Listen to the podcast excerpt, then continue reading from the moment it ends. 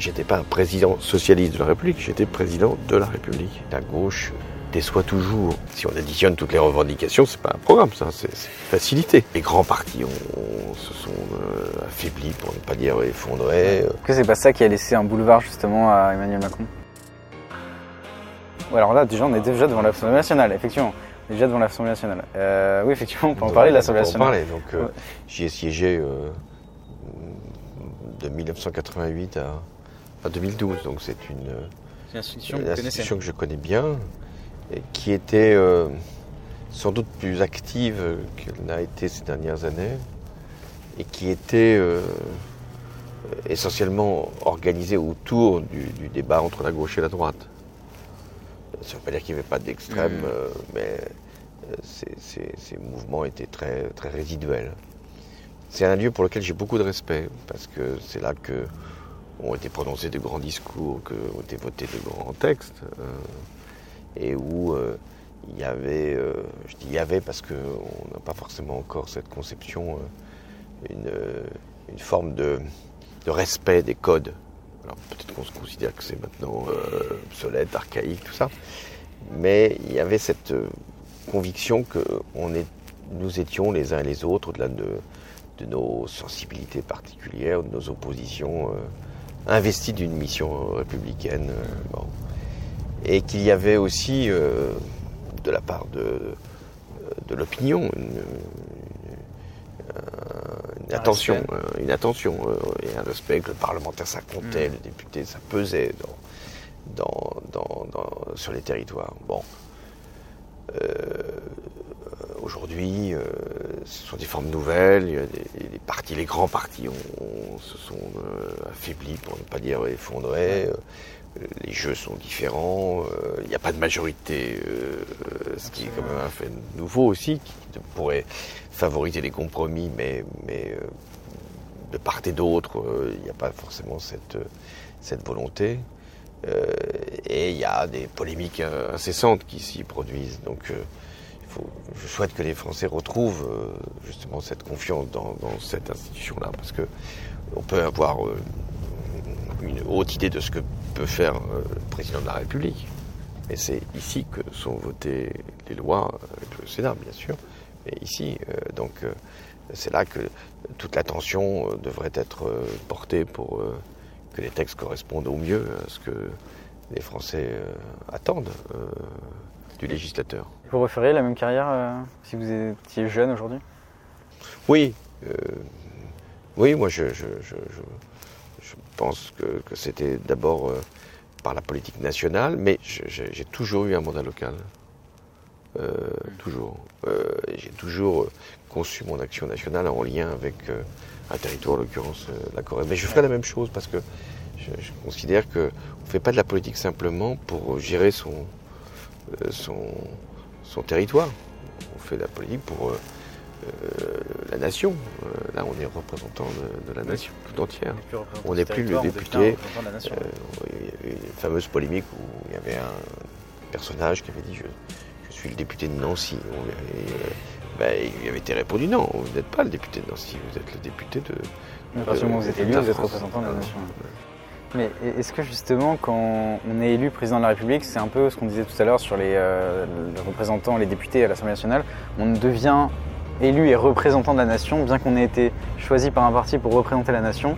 Est-ce qu'à partir de ce moment-là, la logique euh, des dynamiques politiques qu'on avait initiées avec notre parti euh, se lisse de sorte à ce qu'on puisse gouverner tout un pays? Oui, d'abord c'est même un devoir. C'est-à-dire que candidat d'un parti, euh, je deviens le président d'une nation. Donc euh, ça ne veut pas dire abandonner euh, ce qui a été mon engagement, mais ça veut dire être capable de, rassembler les Français, même ceux qui n'ont pas voté pour, moi. Et on l'a bien vu dans, dans les moments les plus difficiles. J'évoquais les attentats où il fallait absolument éviter que le pays se, disloque et qu'il y ait une espèce de, volonté de, revanche, de, stigmatisation c'était quand même possible.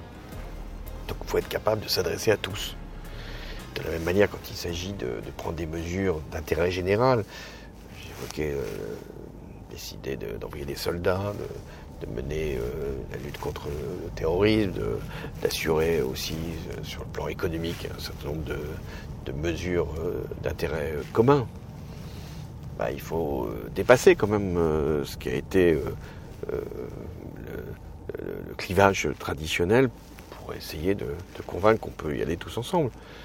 Ça, c'est le devoir d'un président sans qu'il oublie d'où il vient et qu'est-ce qu'il a euh, eu comme engagement tout au long de sa vie. Euh, je dis souvent, euh, j'étais socialiste avant d'être président. je suis encore aujourd'hui, mais j'étais socialiste comme président. Mais c'était pas, j'étais pas un président socialiste de la République, j'étais président de la République. Et vous pensez, quel est le futur de la gauche? Bah, le futur de la gauche, il y a plusieurs euh, options. Euh, pour avoir une gauche pendant des années qui va euh, camper dans une protestation, une incantation, s'insurger contre des inégalités insupportables, à juste raison, manifester, sans être capable de produire un programme, de nouer des alliances, de, donner une crédibilité qui permettrait de venir au pouvoir. Ça, c'est l'option telle qu'on la connaît aujourd'hui. Vous pensez là au Parti Socialiste tel qu'il est aujourd'hui? Ou vous pensez à la France euh, Insoumise? Je pense à la France Insoumise et à ses alliés. Euh, avec le programme de la France Insoumise, c'est-à-dire que c'est la France Insoumise qui a. Ils ont un programme, ils ont construit un programme. Bien sûr, mais je ne mets pas en cause le fait qu'il y ait un programme. Je pense que ce programme n'est pas possible, euh, n'est pas crédible.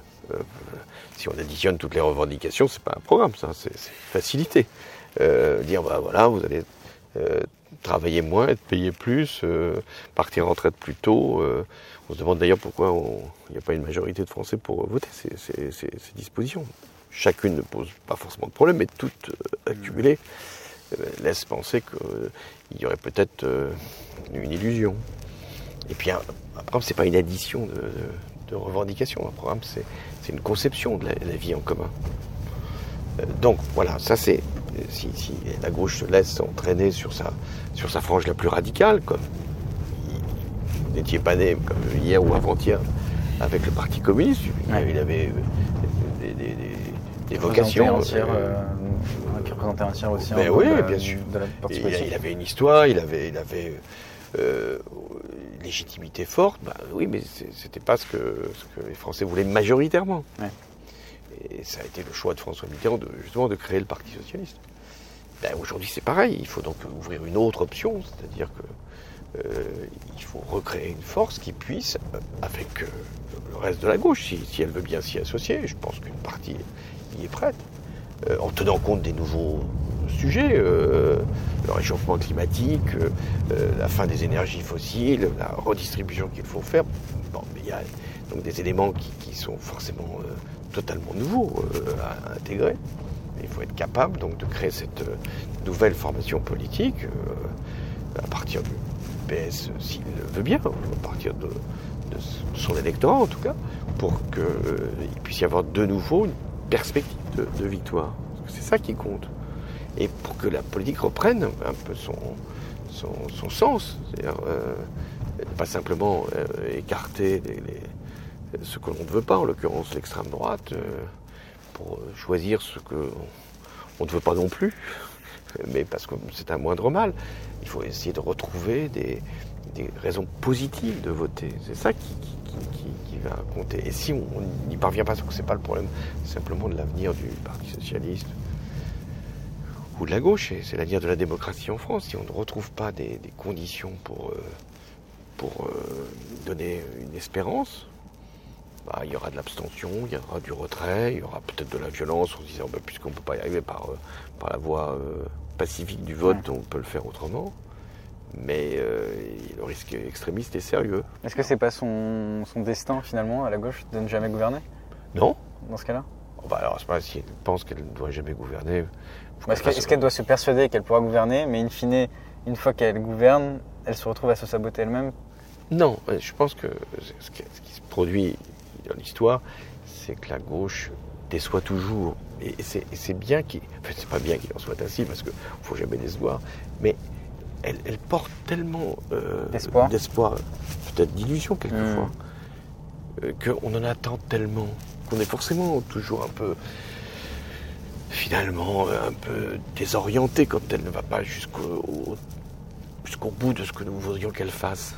C'est toujours ce qui s'est produit. D'où le procès permanent en trahison, en disant quand même, vous n'avez pas changé le capitalisme, vous n'avez pas détruit la finance, vous n'avez pas euh, aboli. euh, voilà, c'est ça. Vous n'avez pas. Vous, voyez, la finance existe toujours. Il y a encore des banques là qui sont installées. Comment ça se fait? Donc euh, c'est absurde.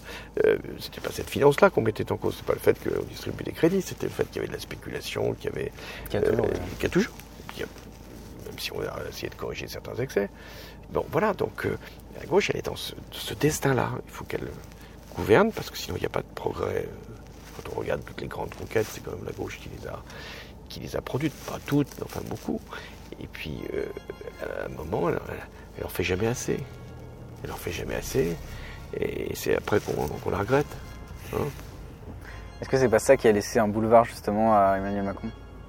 Non, ce qui a laissé un boulevard à Emmanuel Macron, c'est le fait que les grands partis se soient eux-mêmes déconsidérés. C'est pas lui le fact, c'est pas lui qui a Non. engendré ça?